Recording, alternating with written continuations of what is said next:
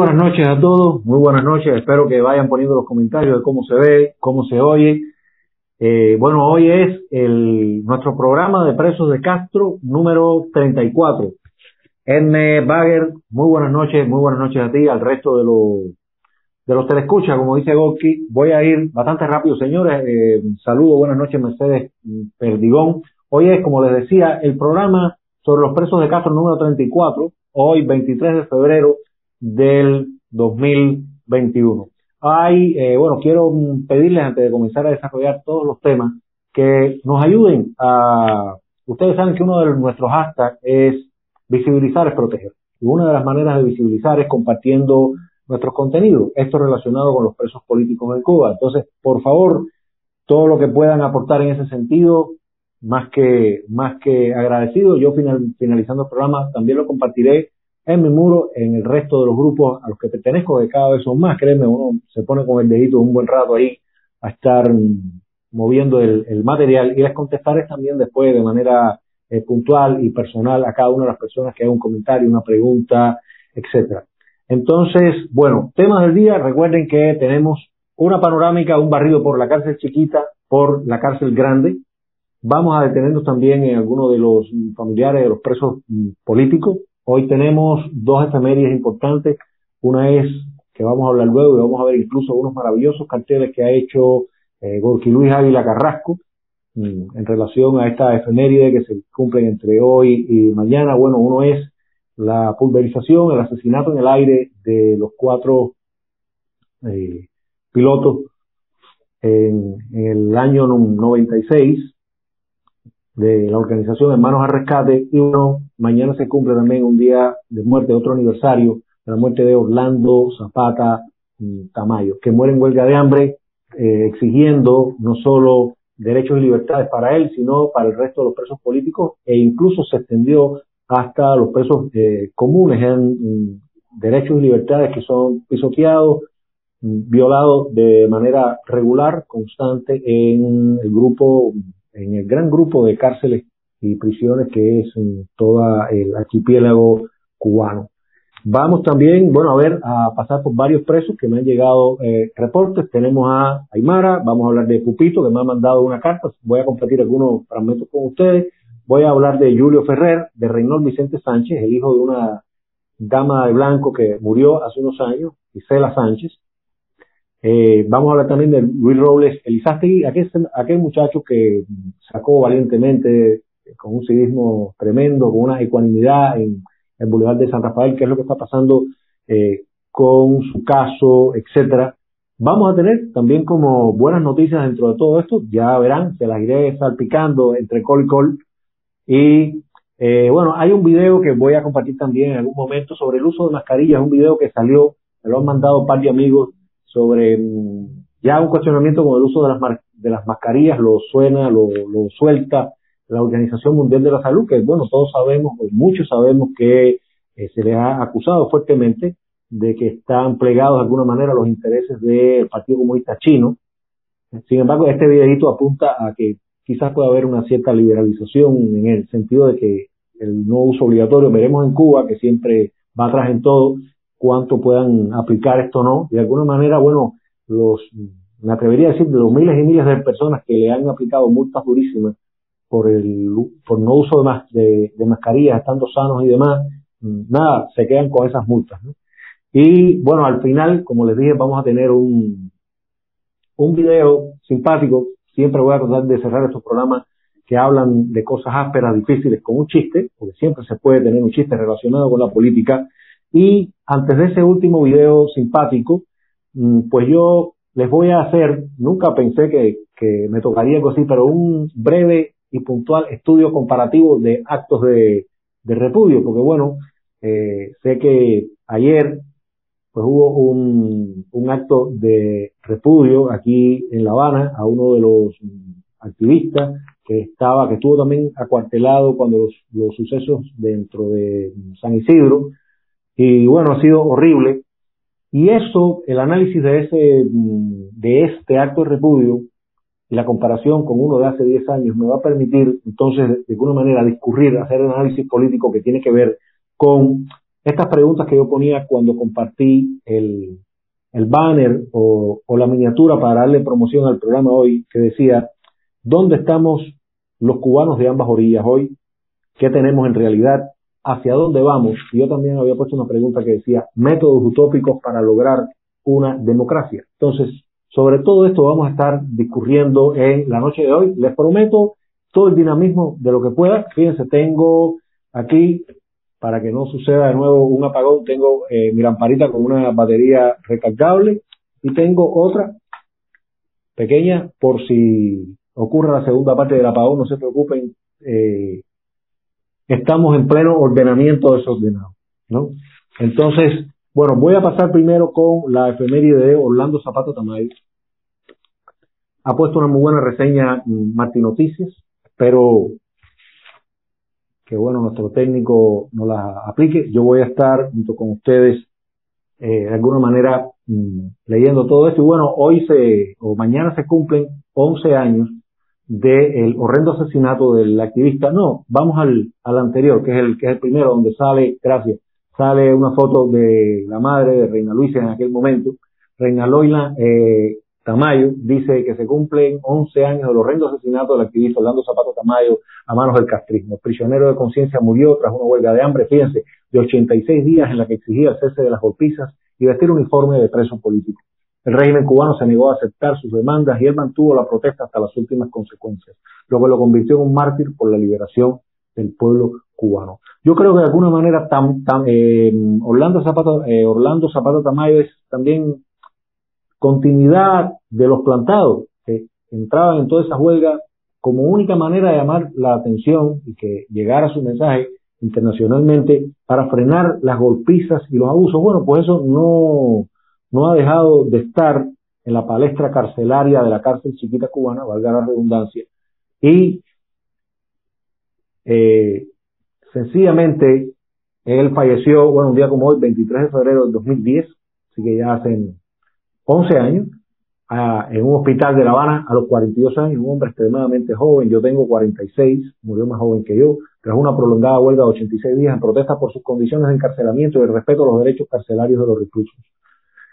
Se, su muerte subrayó la necesidad urgente de que expertos internacionales en derechos humanos visitaran el país y velaran por el cumplimiento de las obligaciones del Pacto Internacional de Derechos Civiles y Políticos, alertó entonces a Amnistía Internacional, que lo había declarado prisionero de conciencia. Antes de pasar a esta imagen, yo quisiera un momentico hablar algo con, la, con las personas eh, que están viendo este programa. Señores, las instituciones internacionales realmente, en toda esta historia de los 62 años de totalitarismo puro, duro, crudo, dentro de Cuba, tienen un historial de muy poca incidencia para la protección, para la visibilidad de todos los grandes abusos. Amnistía Internacional lo había declarado preso de conciencia y ni siquiera con eso la tiranía eh, se amilanó. Y de que los aspectos internacionales en derechos humanos visitaran el país y velaran por el cumplimiento de las obligaciones del Pacto de Derechos Civiles y Políticos, esos pactos la tiranía no los ha ratificado.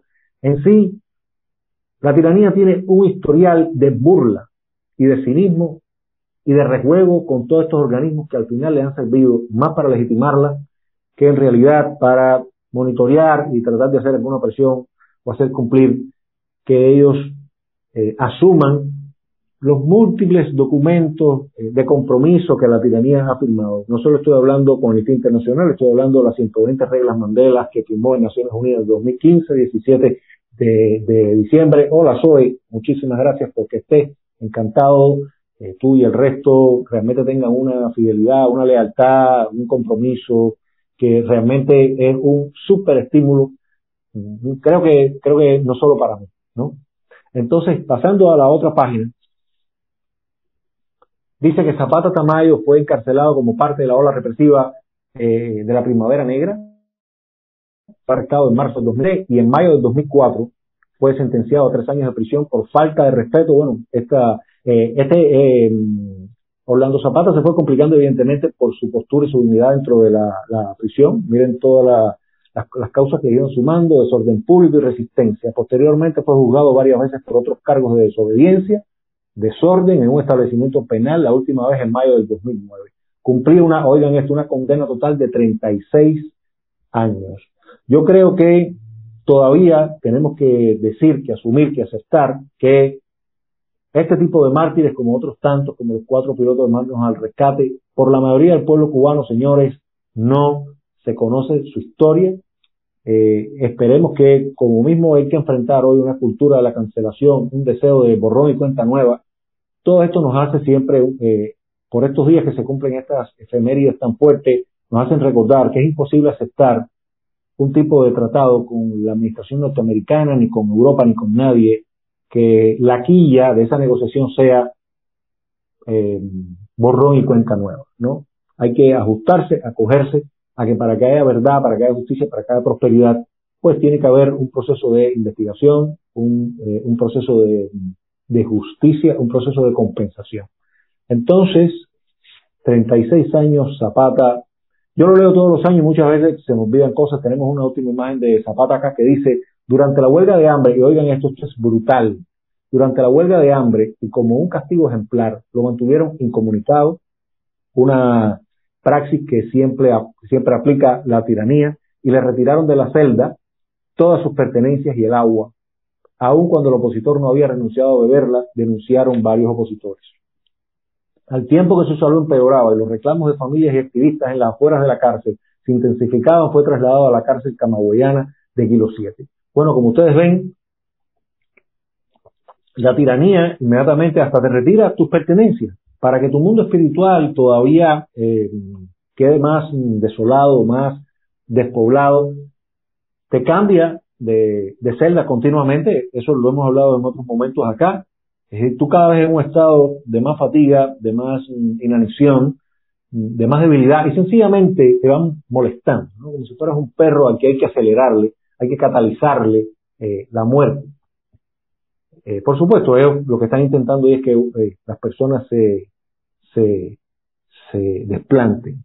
Entonces, bueno, creo que es importante que el día de mañana logremos el tuitazo mezclado con esta fecha de Orlando Zapata Damay, un preso político que dio la vida y que al menos dejó claro, fue muy evidente, eh, una vez más de lo que es capaz la, la tiranía. En el caso de Hermanos al Rescate, bueno, pues ya ustedes saben, ¿no? Yo siempre voy a recordar ese mm, audio horrendo, fatídico, eh, de, mm, de las zonas más oscuras de los infiernos cuando los pilotos dicen, le dicen una mala palabra, dicen cojones, le, dimos. Y con, con una alegría un superavión militar con todos los hierros contra un par de avionetas que sencillamente estaban totalmente desarmadas y ellos lo sabían. Entonces, eh, bueno, nada, es una super historia, una pena que la película La Reta Avispa haya sido ese intento macabro de lavarle la cara a toda esa historia. Y nada, hay que seguir eh, pugilateando, eh, batiéndose, prohibido olvidar, gracias Antonio una vez más, por supuesto, como dice Cari Roque, y todo el exilio histórico, y no solo el exilio histórico, porque el exilio histórico, aunque mucha gente piensa que están desapareciendo, como mismo los históricos castristas y demás, claro que ellos han pasado a muchísimos jóvenes el batón de la preocupación, de la herencia de la historia, de ese conocimiento, de no cejar nunca, y por ejemplo lo vemos en estos muchachos que domingo a domingo, eh, pues se hacen llamar los incómodos del, Versailles, Ramiro Collazo, de Piletti, etcétera, y los que van allá esta vez, eh, si me están viendo, no pude mm, hacer screenshot y mostrarlos acá, ver los videos, sé que los hay, trataré en el próximo programa, pero hoy con este efeméride y demás, todo estaba muy ah, apretado, Ramiro, y bueno, te lo, se los debo para, para el próximo programa. Entonces, vamos a entrar rápido un momentico en la materia del patio. Miren qué noticias más raras. En Cubanet sale esta noticia de hace, muy recientemente de hoy, de un activista de, de, movimientos opositores por una nueva república, un señor que se llama, es de de apellido Curunox, Adrián Curunox, y es liberado bajo fianza, una cosa muy rara, en espera de juicio, este activista. ¿no? Estuvo nueve meses en, la prisión de Valle Grande. Él plantea que casi todo el tiempo estuvo amenazado, incluso hasta por los mismos reclusos en complot con la con los que se encargan ahí de la reeducación, que ustedes saben que es pura represión y, mentira. Y por supuesto, muchos de ellos tienen los vasos comunicantes con la seguridad del Estado. Y entonces lo sueltan hoy, que es 23, y ya el, el, primero de marzo de, este mes próximo, en cinco días, en seis días, quizás algo así, o menos, eh, pues tiene que ir a juicio por un supuesto delito de, delito de atentado. Y le han puesto una fianza de 1.500 pesos. Si él salió, evidentemente, eh, pagó la fianza. Y yo muchas veces digo, bueno, pero aquí ocurre una cosa. ¿Cómo que vas a pagar ese dinero?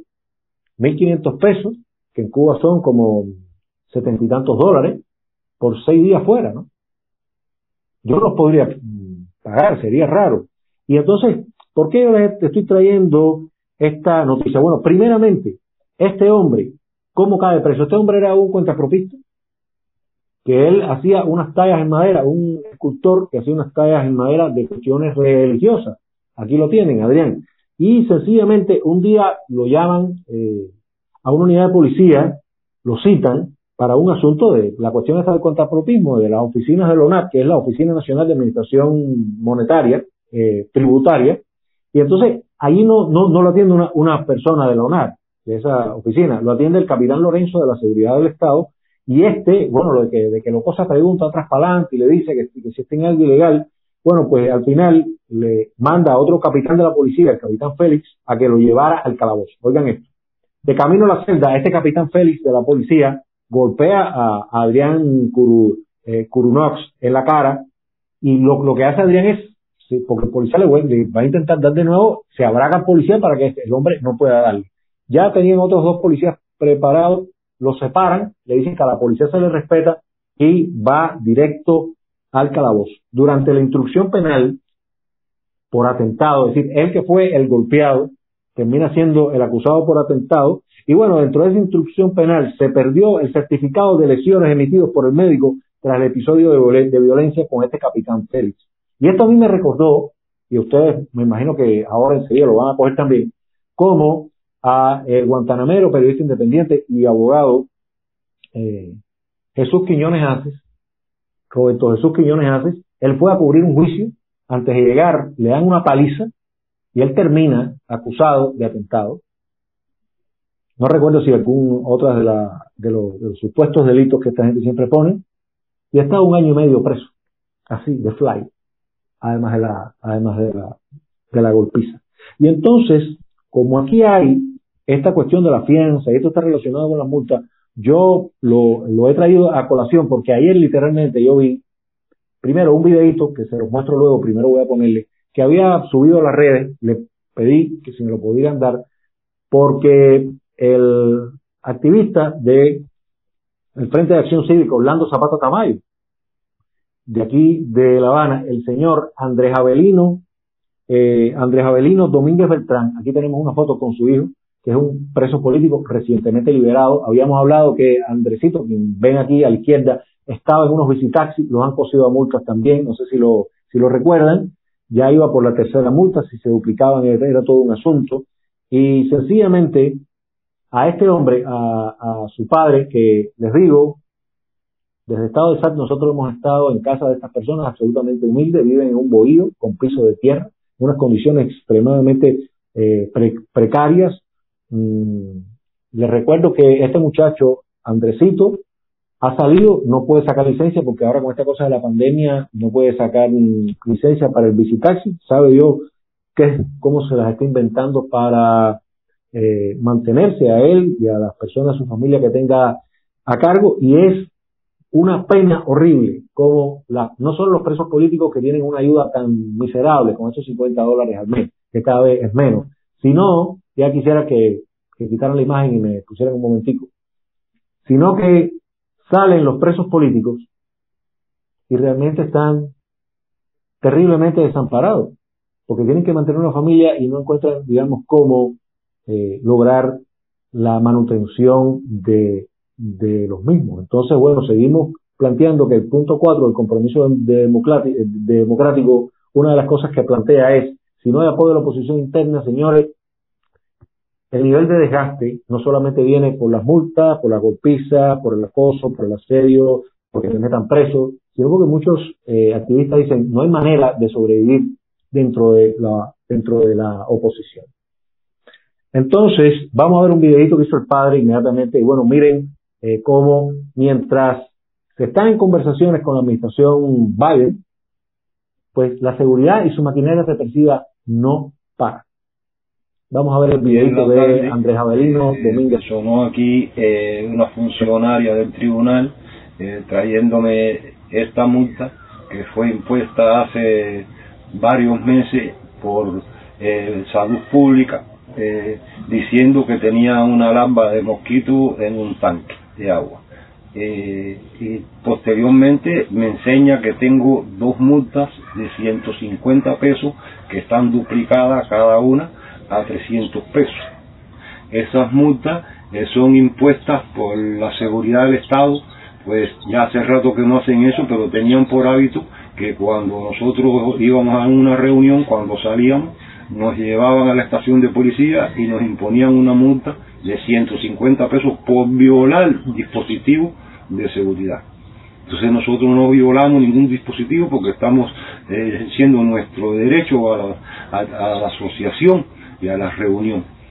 Bueno, como queda claro, ni hay derecho de reunión, ni asociación, ni ninguno de los derechos de, la, de los 30 artículos de la Declaración Universal de los Derechos Humanos. Y fíjense, aquí hay una mezcla, porque como mismo mm, los grandes conquistadores, cuando entraban a, un país, a una región, pues Napoleón, por ejemplo, yo recuerdo en la biografía que yo leí, le decía a los soldados, todo lo que se encuentre en ese lugar que eh, hayamos ocupado es de ustedes. Además del salario básico que yo doy, todo lo que tengan, ¿no? Que incluía incluso la violación de las mujeres, etcétera, de todas esas regiones que ellos confiscaban.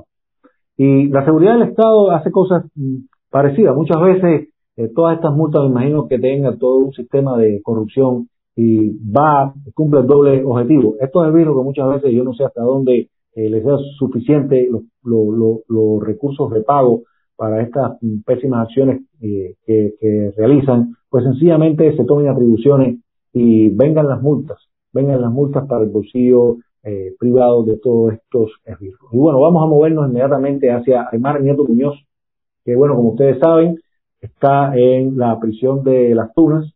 Aquí tenemos una foto de Aymara. Eh, me comuniqué recientemente con su esposo, con Ismael Borreñi, y bueno, dice que desde hace muchísimo no pueden ir a verla. Ella no tiene suministro de aseo y alimentos que le pueden hacer llegar los familiares de ella. Aquí, bueno, les pongo una foto de, de su esposo.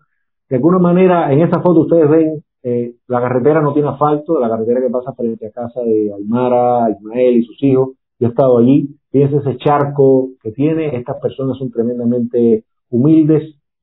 Eh, eh, bueno, el transporte provincial en Cuba sigue cerrado, así que imposible llegar allá. Una buena noticia, al menos Aymara, al menos Aymara puede eh, llamar, está llamando una, una vez al día. Creo que los domingos no, y dice que un promedio de tiempo como de cuatro minutos. Al menos eh, las hijas, bueno, están un poco más contentas. Aquí tenemos una foto de ya lo grande que están las hijas. Rihanna a la izquierda y Jocelyn a la derecha, dos niñas eh, maravillosas entre su padre y su abuela Griselda. Pues con ellas están sin ir a la escuela todavía, por supuesto. No hay ninguna fecha en el calendario futuro de que vayan, vaya a arrancar la, la escuela. Y bueno, Aymara, que por suerte no tiene grandes padecimientos, lo que sí de vez en cuando crisis de sacolumbagia, por supuesto, ningún tipo de medicamento eh, para ella. Ahora, una buena noticia. Ya estamos activando desde nuestro programa Presos de Castro que hay personas desde el exilio, ya tenemos a dos personas primero voy a dar el nombre de, bueno, no voy a dar el nombre de una, eh, porque en ningún caso vamos a, revelar la fuente, pero hay una persona que desde el exilio, y no exactamente desde Estados Unidos, sino de otro país en Latinoamérica, pues va a comenzar a mandar 50 dólares mensuales. Eh, yo le pedí a esa persona que mm, eligiera a dos presas. Que lo ideal sería, yo le, yo le propuse a Aymara y a Melky Faure, tenemos aquí una foto de Melky y de, y de Aymara, y entonces, bueno, eh, eso va de alguna manera a sumarse a, a, la raquítica cuenta de los 50 dólares que les toca, ¿no? Entonces, bueno, creo que es una buena noticia, estoy encantado con, con esto, con ese compromiso esa solidaridad que ya no tiene que ver con instituciones ni con gobiernos, sino entre cubanos. Creo que por ahí va la cosa. Como mismo no hemos podido con el tuitazo que se acerquen a nosotros ni al tema de los presos de Castro, digamos, instituciones, gobiernos, figuras políticas y demás, bueno, pues tenemos que hacerlo entre nosotros. Y señores, creo que es la mejor opción. Hay otra persona que va a empezar también a donarle, no sé todavía si todos los meses, pero por lo menos va a hacer llegar un primer envío a otra persona. Más adelante eh, yo lo voy a plantear. Quiero ir rápido porque en todo esto no hemos mencionado el dichoso COVID, el virus del Partido Comunista Chino, como me gusta llamarlo a mí, como tanta gente. Y es que, bueno, yo voy a hablar ahora de el caso de una persona que está preso, no, no se ha podido mm, hacer la gestión para que Amnistía Internacional, digamos, lo dictamine como preso político, preso de conciencia. Él es el hijo de una dama de blanco. Aquí les tengo una primera imagen, porque bueno, eh, de Gisela Sánchez en el grupo cuando teníamos, todos marchamos, que eran distintos grupos de la sociedad civil cubana de la oposición que marchamos todos los domingos precisamente para decirle Obama, aquí no ha cambiado nada, mira las golpizas que nos dan, mira que no hay derecho eh, ni ningún tipo de, libertades, ni expresarse libremente en la, en, la, en la esfera pública, de manera tranquila, etcétera, pacífica. Y bueno, en ese grupo estaba eh, eh, Gisela Sánchez. Aquí la tienen en el medio, una señora que falleció con 65 años por un problema cardíaco. Eh, su hijo ella, eh, ella falleció hace, creo que dos, tres años quizás. Su hijo está preso hace ya un tiempo. Ha sido un enredo tremendo. No voy a hacer toda la, la historia acá. Él estaba en la playa con sus hijos. Sus hijos, dos personas los provocaron. Empieza como una riña, una bronca donde se suma más gente. Él estaba en otro lugar, en una cola, comprando refresco o algo así. Se entera, va para allá. El caso es que los meten presos a todos, los llevan a una unidad policial. De pronto todo el mundo salió sin siquiera una multa incluso sus hijos, y él se queda allá adentro. Bueno, él estaba en la prisión 1580. Déjenme rápido decirles por dónde va este caso. Él estaba en la prisión 1580. Yo no he podido conseguir la foto. Recuerden que en Cuba, la gente dice, bueno, ya en Cuba hay internet. No, la mayoría de la gente sigue sin internet. algo que tenemos que decir. Mucha gente que lo que tiene es un telefonito, como su esposa, Jacqueline Buchillón, que es una enfermera de, de la Covadonga, del hospital de la, de la, de la Covadonga, y no me puede mandar por WhatsApp eh, imágenes de él. Ya me las había mandado, he buscado, no sé dónde, la, dónde la, las he metido, se me ha eh, traspapelado, seguramente no las clasifiqué bien y es un problema ahora encontrarlas, sabido en qué carpeta están, pero bueno, en el próximo programa daremos continuidad al caso de el hijo de Gisela Sánchez, Re, Vicente Sánchez. Fíjense, él tiene coronavirus, como tiene coronavirus Cupito en sí, el rapero del que vamos a hablar más adelante, y desde el día 17 de febrero le hicieron dos PCR, primero dio negativo, luego el segundo dio positivo, y entonces lo mandan de una granja donde estaba, que voy a hacer el cuento ahora, lo mandan hoy a esto, él está ahora como mucha gente en la UCI, la UCI recuerden que es la Universidad de Ciencias Informáticas, la, la universidad eh, que, mm, creó macabramente el Lucifer en jefe, eh, el meteorito, el, horno de pan, como dice Gorky, eh, Fidel Castro, eh, para todo este sistema del hacker informático en Cuba y con todo lo que venía del poco internet que hay, el acceso al internet, el caro, el pésimo acceso que tiene la gente, bueno, que esté lo más vigilado posible. Reynold Vicente Sánchez es asmático y es diabético, y él fue atacado en la prisión de la 1580 eh, en una bronca que, que le fabricaron. Tenía un amigo que le había donado sus cinco minutos de, teléfono.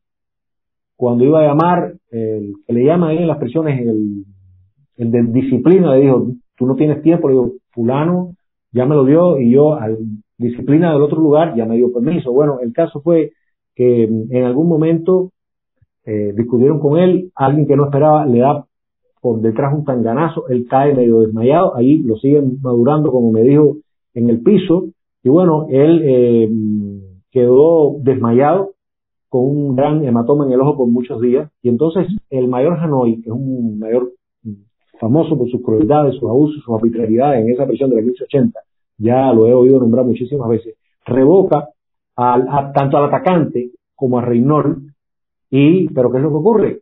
Los vuelve a revocar después que los mete en celda de castigo un tiempo para el mismo lugar de la prisión. Y Reynol le dice, si yo estoy con mis enemigos aquí, me van a poder, a, me van a volver a, a, y por regla en una prisión no debe estar eh, ocurriendo eso. Entonces, eh, Reynolds debido a esto, para cuidarse y evitar problemas mayores, porque además esto parece un capítulo de Prison Break, ¿no? Aquella serie que yo, bueno, vi, vi muy pocos eh, capítulos, pero sé que era tremendamente activa, dinámica, dura, áspera. Eh, sencillamente, Reynolds se planta para que lo transporten a un nuevo campamento fuera eh, del alcance de estas personas, que eran dos. Y eh, bueno, el 31 de enero lo llevan a la celda del Cotor. Yo he estado en esas celdas ahí, yo sé eh, cómo son esos calabozos. El día primero se, se desplanta y el 6 de, febrero, cinco días después, lo traslada al campamento La Lima. En La Lima llega el día 6 de febrero hasta el 17. Es que da mmm, positivo al virus del, del chino y eh, al, virus chino. Y fíjense, él, ahí en La Lima, donde estaba también, que es el Rodríguez, eh, estaba Upito en sí, estaba Julio Ferrer Bravo, sencillamente lo trasladan junto, a decir, a, Reynold Vicente Sánchez, lo trasladan junto a treinta y tantos reclusos más a la UCI. Allí, fíjense, en la UCI es vacunado junto al resto de los presos con interferón. Pero ¿qué es lo que ocurre? Oigan esto, no es que tú veas el pomito con interferón, no, no, él me dice, no le, no nos enseñen el pomo que vive interferón, llegan ya en las jeringas directo a signos. Entonces se puede imaginar eh, un ambiente así donde tú no sabes qué está, eh, qué te están inoculando. Entonces, bueno, dice que en la UCI hay eh, 24 eh, reclusos más, además los treinta y tantos que llegaron con él, pero que esos otros 24 llegaron de Valle Grande. Están aislados en los cuartos que eran antes para, lo, para los becados, ¿no? Y entonces, como él dio eh, como es positivo, ya, eh, y allí no hay todos los medicamentos, él es diabético, no hay glucómetro ahí en la UCI, pues lo iban a transferir hace dos días para, eh, para la covadonga. Quien me dice, Claudio, horrible, porque si voy a la covadonga quizás tengo glucómetro, pero no tengo posibilidad de llamar por teléfono. Ahí por lo menos tenía un teléfono y me llamaba, eh, me llamó dos días seguidos. Nada, tremendo, tremendo. Entonces, eh, vamos a un preso que estaba con él ahí para seguir esta este encadenamiento, ¿no? Pupito en sí. Vamos a ver una imagen de Pupito y él me mandó una carta. Quiero, disculpen un momentico, quiero compartir con ustedes una carta que me ha escrito Pupito. Vamos a ver la próxima imagen. Bueno, este es el típico formato en que ellos doblan las cartas, me ponen un papel arriba, tipo un sobre que hacen con las manos, se lo manda a unos amigos, me lo hicieron llegar. Él me lo hizo llegar con un un preso político eh, recientemente escarcelado hace como cuatro días, si mal no recuerdo. Vamos a ver luego la foto de él, que hemos hablado eh, algunas veces acá en nuestro programa. Y bueno, voy eh, a, a, leerles la fra fragmentos nada más de la carta. Ahí, como ustedes ven, fíjense, son cuatro, cuatro páginas, ¿no? Y dice, te contaré que a pesar de ser de mínima severidad y estar, porque él está, yo quiero que, quiero que ustedes recuerden que Pupito está en ese lugar que es como una escuela de prefabricado, que le dicen la antigua prisión del SIDA o la prisión del SIDA viejo.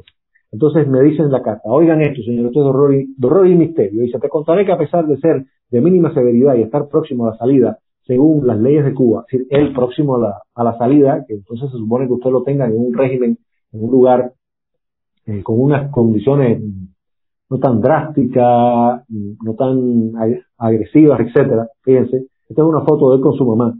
Eh, parece que estoy en una prisión cerrada, rodeada de un inmenso muro.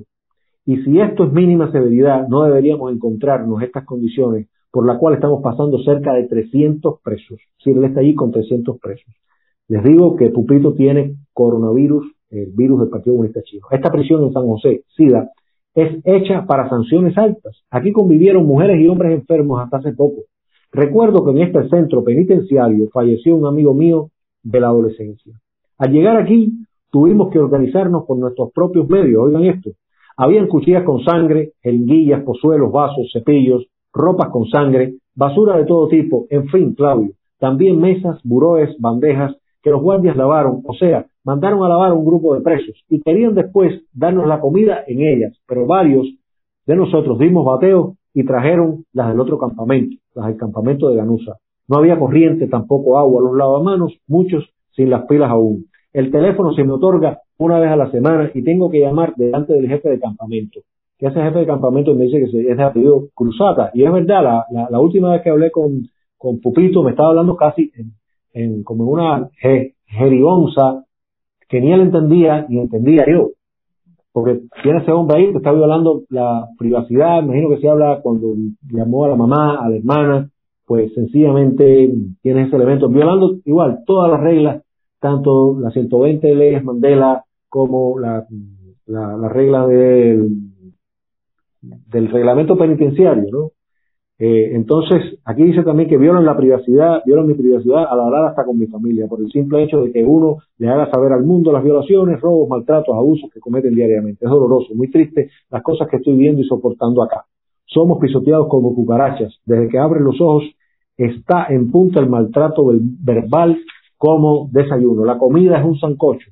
Su coelaboración es para cerdos como en todas las prisiones. Pasamos hambre, no hay visitas y la COVID a veces la familia te trae un saco con cosas para comer, pero otras veces no tienen dinero para pagar. Ya pueden, pueden ponerme, si quieren, a mí directamente para estar en, contacto con el público. Dice, pero otras veces no tienen dinero, hablando de sus familiares, para llegar tan lejos y dártelas, ni tampoco para pagar dos o tres carros para llegar al monte donde tienen a miles de habaneros.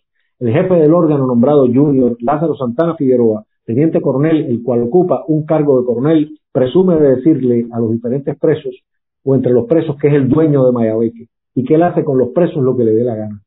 Es el, él es él es el primer maltratador y abusador. Presume de lo mismo su compañero de trabajo Rudy Méndez Acosta, teniente coronel, jefe de todos los los los setén. Los setén me han dicho que son como unas granjas también de mínima eh, severidad. Ambos le revocan el beneficio a los presos cuando les da Estoy seguro de que la jefatura de prisiones de 15K recibe o ha recibido miles de quejas y él sigue ahí. Aún lleva siete años, según, así lleva siete años según otros convictos. Es imposible, por supuesto que aquí la corrupción, la negligencia, la incapacidad es tremenda. Dice, cuando sales de tu provincia, oigan esto, porque el en que no está en La Habana, el tribunal provincial que te sancionó, oigan bien, ya no tiene que ver contigo.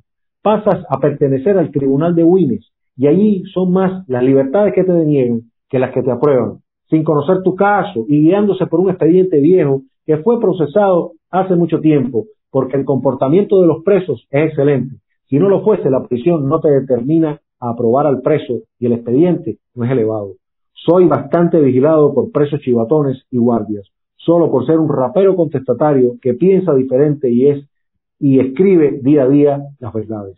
Saludos al Gorky, a Ramiro Collazo a mi hermana de mi alma y corazón, Leti Leti, Antonio Rodiles y todos aquellos que siguen eh, defendiendo a Cuba. Ya son dos años en este injusto secuestro, sancionado sin cometer ningún delito, pero te juro que me pueden asesinar, que nada ni nadie me lleva a cambiar de bando. Este rapper es de guerra. Mi lápiz no se detiene. Una carta magnífica, un honor compartirla con ustedes acá. Y eh, rápido, la última noticia de los presos para entrar un segundito en este, mm, en este debate que va a venir a partir del el video de, de los actos de repudio de manera comparativa. Vamos a entrar un momentico ahora, eh, bueno, darles una buena noticia. Hace cuatro días excarcelaron, recuerden que no me gusta decir que liberaron al preso, eh, bueno, expreso político ya Julio Ferrer Bravo. Aquí tenemos una foto con su mamá que yo utilicé para mostrarlos aquí hace mucho tiempo. Ya estas fotos tienen un tiempo. Yo no voy a adelantar nada porque él me dio, el mismo día que él salió de prisión, él vino acá a la sede de Estado de SAT, tuvo una magnífica entrevista conmigo, con su mamá, hay cosas excelentes, hay testimonios duros, importantes, que creo que van a servir muchísimo. Y bueno, miren la foto de Julio y su mamá ahora cuando vinieron acá a, visitarme. Y bueno, eh, No voy a adelantar nada, les voy a poner rápido un momentico dos de los últimos carteles que yo hice sobre Julio para darle visibilidad en el tuitazo de cada miércoles. Recordar que bueno, este miércoles señores vamos con todo porque incluimos, recuerden, a Orlando eh, Zapata Tamayo.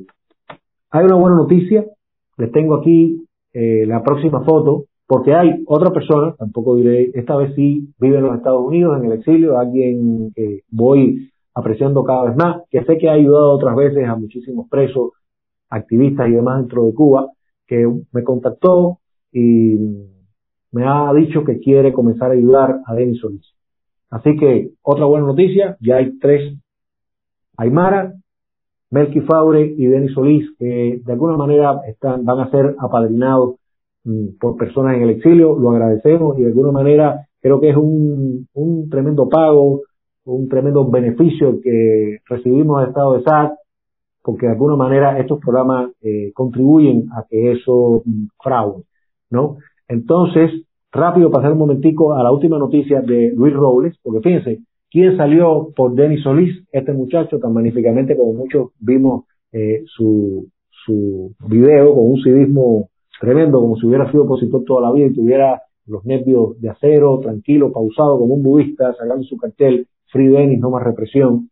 Y bueno, en un artículo recientemente eh, de Yolanda Huerga, pues concluye que la fase preparatoria de acusación contra el joven Luis Robles ya concluyó la fase eh, preparatoria y el órgano de instrucción penal en La Habana contra el prisionero político Luis Robles Elizasti eh, ya va eh, tomando forma y que bueno, permanece, se mantiene el combinado del este bajo medida cautelar de prisión provisional a la espera del juicio por supuestos actos contra la seguridad del Estado. Vamos a ver qué ocurre en ese juicio. Y a principios de año se le negó una solicitud de libertad bajo fianza que hizo, mm, si, si, mal no recuerdo, su hermano. Aquí, bueno, vemos fotos de él, un joven de 31 años, guantanamero, que sencillamente hizo uso de su libertad de expresión, de salir a la calle, de recordarle a las autoridades con qué no está de acuerdo, qué es lo que quiere, porque cuando uno protesta, eso es una manera tremendamente legítima de diálogo. Uno dice, mira, esto es lo que quiero, esto es lo que exijo. Y bueno, recordar con esta última foto que tiene una niña o un niño, no lo recuerdo bien, de un año y tanto, tiene 31 años y vamos a ver si logramos también un apadrinamiento eh, para este muchacho como el resto de los presos y los eh, creo que es importante decirlo en este programa porque si usted conoce por ejemplo ya que fulanos y menganos y, y, y, esperancejas tienen cierto mm, padrinazgo, pues bueno, eh, que se asuma un preso menos conocido, que no esté siendo atendido todavía por nadie, y así eh, podremos ir equiparando todo lo que hay. Entonces, vamos a explicar rápido con una buena noticia, eh, eh, el video de la Organización Mundial de la Salud sobre el uso de las mascarillas, que quizás se va a relajar en un futuro, quería que por lo menos tuvieran este mínimo de, momento de que quizás las cosas no sigan tan mal, tan mal, tan mal. Vamos a ver ese video.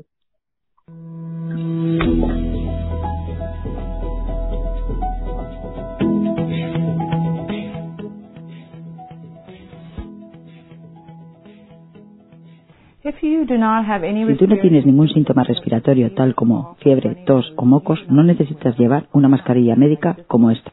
La mascarilla solo puede proporcionarte una falsa sensación de seguridad y puede ser incluso fuente de infección cuando no se usan correctamente. La mascarilla solo debe ser usada por trabajadores de la salud y del cuidado médico y la gente que está enferma con síntomas de fiebre y tos. Bueno, pues vamos a ver. Igual, de pronto tú tienes ese video incluso en tu teléfono estás sin fiebre, sin tos, sin moco, estás en un lugar que no hay gente alrededor, un policía te coge sin asabuco, te mete una multa y tú de pronto dices, mira, mira este video y nada, de, perfectamente de nada te sirve. Pero bueno, ya eh, la Organización Mundial de la Salud, que para mí no es, que sí, que no es santo de, mi devoción, ya de alguna manera está relajando el uso de esto tan incómodo, que además casi que de alguna manera es una especie de, de mordaza y humillación para la humanidad. Entonces, eh, para casi ir terminando, Nurinchi, qué bueno que estés aquí. Gracias, gracias, gracias por, por estar. Me alegra, he visto a muchísima gente acá, realmente un, un honor que se mantengan conmigo. Y Fíjense, le había dicho, para terminar, esto es un videito de un minuto y tanto, que yo elegí dos momentos de un, un acto de repudio en el año 2010 o 2011 a Sara Marta Fonseca, con su familia adentro, con su esposo, con sus hijos. Y he puesto unos fragmentos también de las imágenes del acto de repudio que sucedió ayer, no sé si ayer o hoy, creo que fue ayer, eh, para que veamos semejanzas y diferencias. Le, anticipo que por supuesto hay más semejanzas que diferencias y es, para comenzar entonces, el breve análisis político, no va a ser a super profundidad, que tiene que ver con respondernos estas preguntas a partir de ¿no? Ustedes y yo. ¿Dónde estamos hoy los cubanos de ambas orillas? ¿Qué tenemos en realidad? ¿Hacia dónde vamos? Y creo que lo más importante también, métodos utópicos para lograr una democracia. Vamos a ver este videito rápido, que después vienen los carteles y ya finalmente un video de humor. Provocado por, por el mismo órgano de la seguridad del Estado. me pueden pedir si miran lo que han hecho a mi, a mi casa y a mi familia? Yo, yo siempre voy a hacer lo que yo entienda y crea correcto. Dentro de materia de derechos humanos.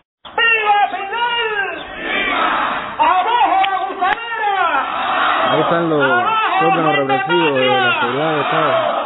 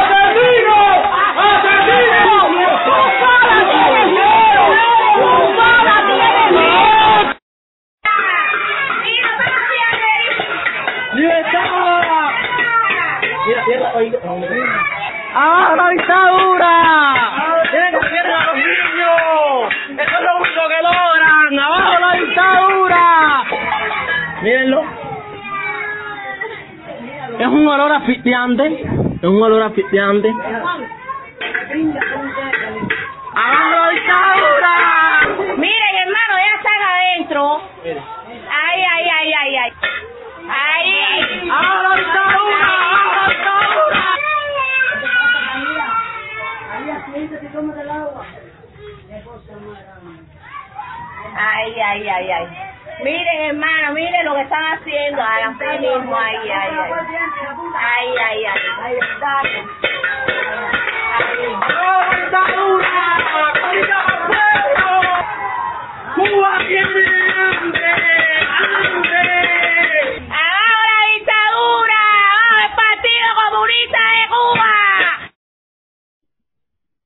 Bueno, ah, como ustedes ven, eh, incluso hay un momento en el primer acto de repudio de hace 10, 10 años que prácticamente no hace diferencia de este, quizás un poco más agresivo aquel, aquel eh, primero.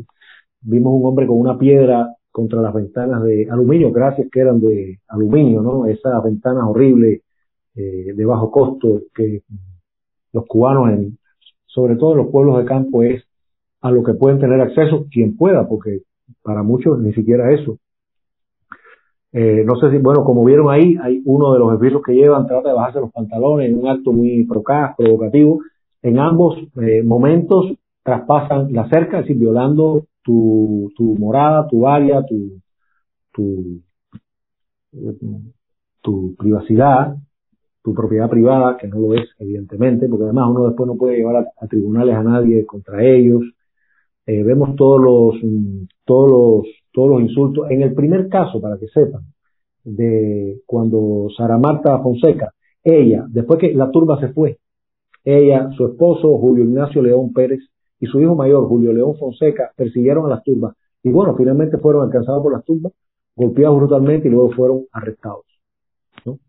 Entonces, en el caso de acá, vemos lo mismo, bueno, en ambos casos, si no te tiran chapapotes, te tiran pintura. Eh, en un momento se creía que el perro había sido envenenado, felizmente parece que no, aunque también fue salpicado con ese líquido azul, con un olor penetrante. Y es evidente que no solo esto va dirigido a, a las a las víctimas directas, sino hay todo un mecanismo para que el resto de la población vea qué te pasa cuando entras en la oposición, qué te pasa si protestas, qué, te pasa si empiezas a exigir eh, derechos y libertades. Este segundo acto de repudio fue a un muchacho que se llama Angel Valdés Cruz, que fue parte de los acuartelados cuando las cuestiones del movimiento San Isidro, el grupo de San Isidro hicieron la, huelga de hambre allá dentro de la dentro de la sede de ellos y demás.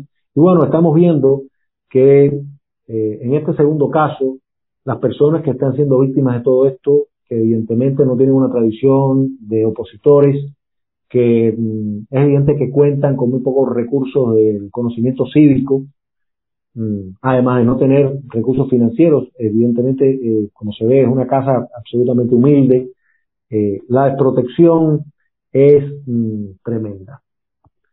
Y entonces, bueno, yo quería aprovechar quería aprovechar este, este estudio, breve estudio comparativo de los actos de repudio, para adentrarnos mínimamente no solo en la realidad cubana, o en la realidad cubana que incluye al exilio. Hoy, con este asunto de la canción Padre y Vida, donde hay distintos eh, artistas que de alguna manera, hasta hace muy poco, eh, tenían que ver con la, con la tiranía, con la dictadura, y jugaban en los predios culturales lavándole la cara y demás, absolutamente no tengo nada contra que las personas de pronto eh, se den cuenta, vayan al otro bando, etcétera. Pero ¿qué es lo que, dónde me voy a, detener? Vuelven muchas personas y no creo que por, exactamente por, por, por incentivo o discurso de estos artistas que hacen la, la canción, a creer que ahora hay de nuevo un momento donde está a punto de caer la tiranía y todo lo que hace falta es que la oposición toda se una, ¿no? Y quien no congenie con ese llamado a la unidad, quien se ponga crítico, quien sencillamente esté pidiendo un poco más de, explicaciones, pues es echado a un lado como en una manada y es, eh, se le dirían, eh, lo mismo te pueden decir que eres del G2 o que sencillamente mm, no estás aprovechando el momento, que hay envidias, etcétera, ¿no? Y yo les quiero decir una cosa. Bueno, ¿qué tenemos? Vemos un alto repudio hoy, vemos ciudadanos cubanos que sencillamente no pueden contra esas maquinarias. Yo les quiero recordar rápidamente que un país es un grupo de estructuras, de personas, de ideas asentadas, por ejemplo, la constitución de 1940 se hizo con nueve partidos políticos, que había, habían más, pero nueve tenían un programa de gobierno. Es decir, la oposición se supone que diga, yo quiero gobernar, yo lo voy a hacer mejor que quienes están ahora en el poder. Y esta es mi propuesta. Y mi propuesta no solo es un, eh, un legajo teórico, sino que yo tengo un grupo donde hay abogados, dentro de esos abogados la especialidad de los constitucionalistas, hay economistas, hay personas que saben de la cuestión comercial, hay empresarios, hay eh, banqueros, gente que sabe todas estas cosas de la, todas estas cuestiones de las finanzas. Entonces, hay personas que saben o, están dentro de ese grupo, dentro de ese partido, que saben, digamos, cómo manejarse y tienen una propuesta de qué hacer con la policía el día después, qué hacer con las fuerzas militares, cómo se van a hacer las cosas. Es decir, usted, señores, no demuelen su casa o demuelen un edificio si no tienen los planos del próximo edificio y si no tienen los recursos. Incluso usted no demuele si no tiene al menos los camiones para después llevarse esos escombros y comenzar a eh, crear los cimientos de lo que usted quiere construir. Entonces yo hacía, los invito a un ejercicio mental. Vamos a suponer, vamos a suponer que de pronto toda la oposición decida sin debate previo, unirse en cualquier punto. Me da igual que sea eh, lo que propone Rosa María con un plebiscito en Cuba Decide, que sea eh, lo que quieren eh, eh, bueno, un, Paco y Cuba decide estar en esa cuestión, sea lo que de alguna manera proponemos del Estado de SAT, etcétera, cualquier, lo que quiera cualquier grupo, digamos. Ya tenemos la unidad mágicamente, Vamos a suponer que incluso mágicamente sea el método que mm, Dios, el destino, la naturaleza, como usted lo quiera llamar, sabe que es el que nos va a llevar a la victoria. la pregunta es, después de ver este segundo acto de repudio sobre todo, ¿tenemos recursos para establecer eso? ¿Hay aquí una infraestructura para hacerle, para meterle presión a la tiranía? ¿Tenemos algún músculo político, diplomático, económico para realmente decir que somos una fuerza? somos, hay en Cuba, tenemos el suplente de la tiranía y que la gente, la población empieza a decir, espérate, hay algo armado, hay una estructura y tienen apoyo. No, no lo hay. Entonces podremos hacer bellísimas canciones, podremos hacer unos spots estupendos, se podrán hacer en el exilio, y todo esto en el exilio, eh, unos conciertos tremendos, pero en mi criterio, eso no va a pasar de ahí. Si no se arma algo, algo dentro de Cuba, sencillamente no hay nada.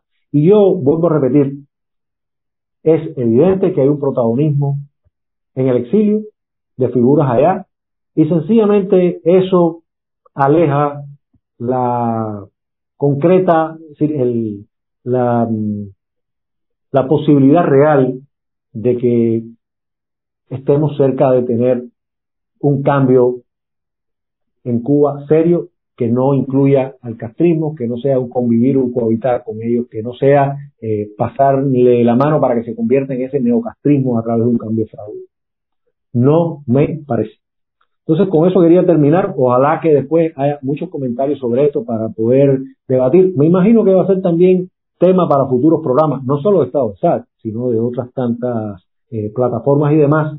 Y eh, bueno, quería ahora antes de terminar rápido, pasar un momentico por los carteles preciosos de Orlando Zapata Tamayo, que ha hecho Gorky, que ha hecho para Hermanos a Rescate en homenaje a ellos, que ha hecho a al resto de los presos políticos y finalmente dos que, dos que hice yo. Aquí vemos Hermanos a Rescate, una idea maravillosa, se lo aplaudo, es ese, esos, esas avionetas que no son de guerra, desarmadas, que son como rosas, rosas que van directo al mar, pero porque han sido cercenadas, ¿no?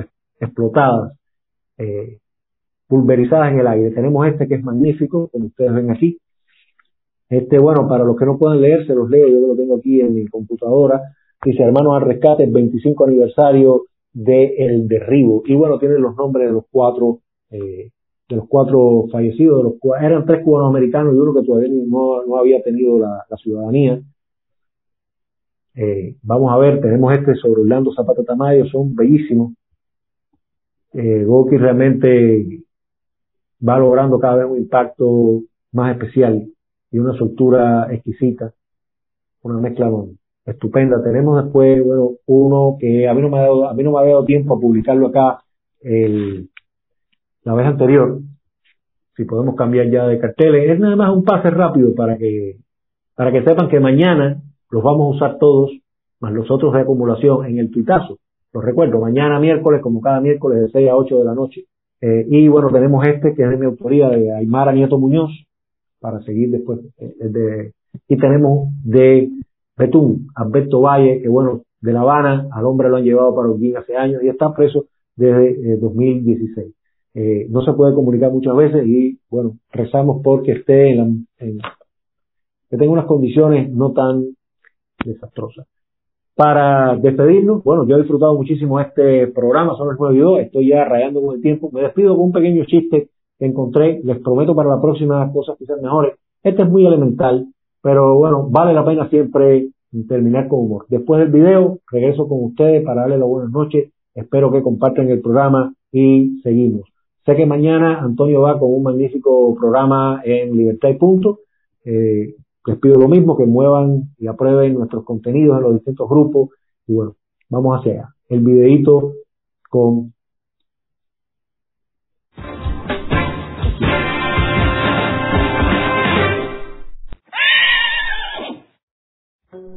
Finalmente Fidel muere y va para el cielo. Al llegar, San Pedro le pregunta, Dígame su nombre, por favor. Fidel Castro. San Pedro, al no encontrar su nombre en la lista, lo manda para el infierno. Fidel, ha venido al lugar equivocado. Satanás lo está esperando en el infierno.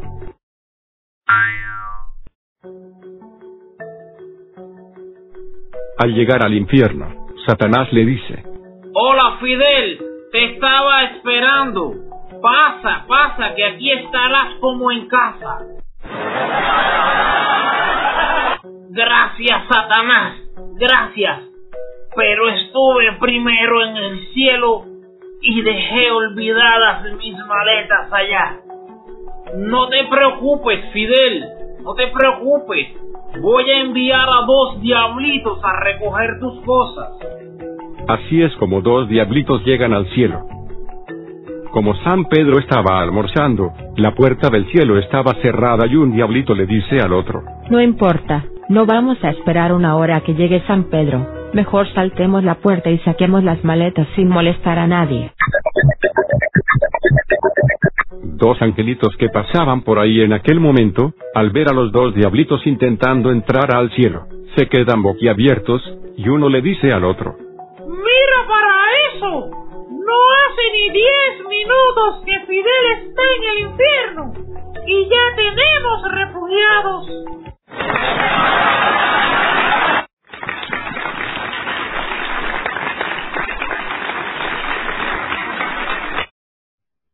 Bueno, yo conocía este chiste, pero en otra, en otra variante. Entonces, para terminar, se me había olvidado una frase de Frederick von Hayek, un economista importantísimo, eh, norteamericano. Quería, antes de irme, terminar con esta frase eh, dice, lo que nuestra generación ha olvidado es que el sistema de propiedad privada es la garantía más importante de libertad. Yo quería eh, recordarles a ustedes que cuando yo estaba cuadrando para invitar a mi programa a la escritora y expresa política Marilena Cruz Varela, yo recuerdo una frase que de alguna manera es eh, de una similitud con esta excepcional. Ella me decía, Claudio, la libertad empieza. Me dijo así, para comenzar un párrafo, una idea, me dijo, Claudio, la libertad empieza si tienes dinero para comprar papel, papel sanitario. ¿no? Y bueno, tan importante, por lo tanto, con, y esto para sumárselo a el análisis de, que derivó de la comparación de los dos actos de repudio. Señores, si la oposición está tan descalza y abandonada, no va a haber posibilidades de libertad.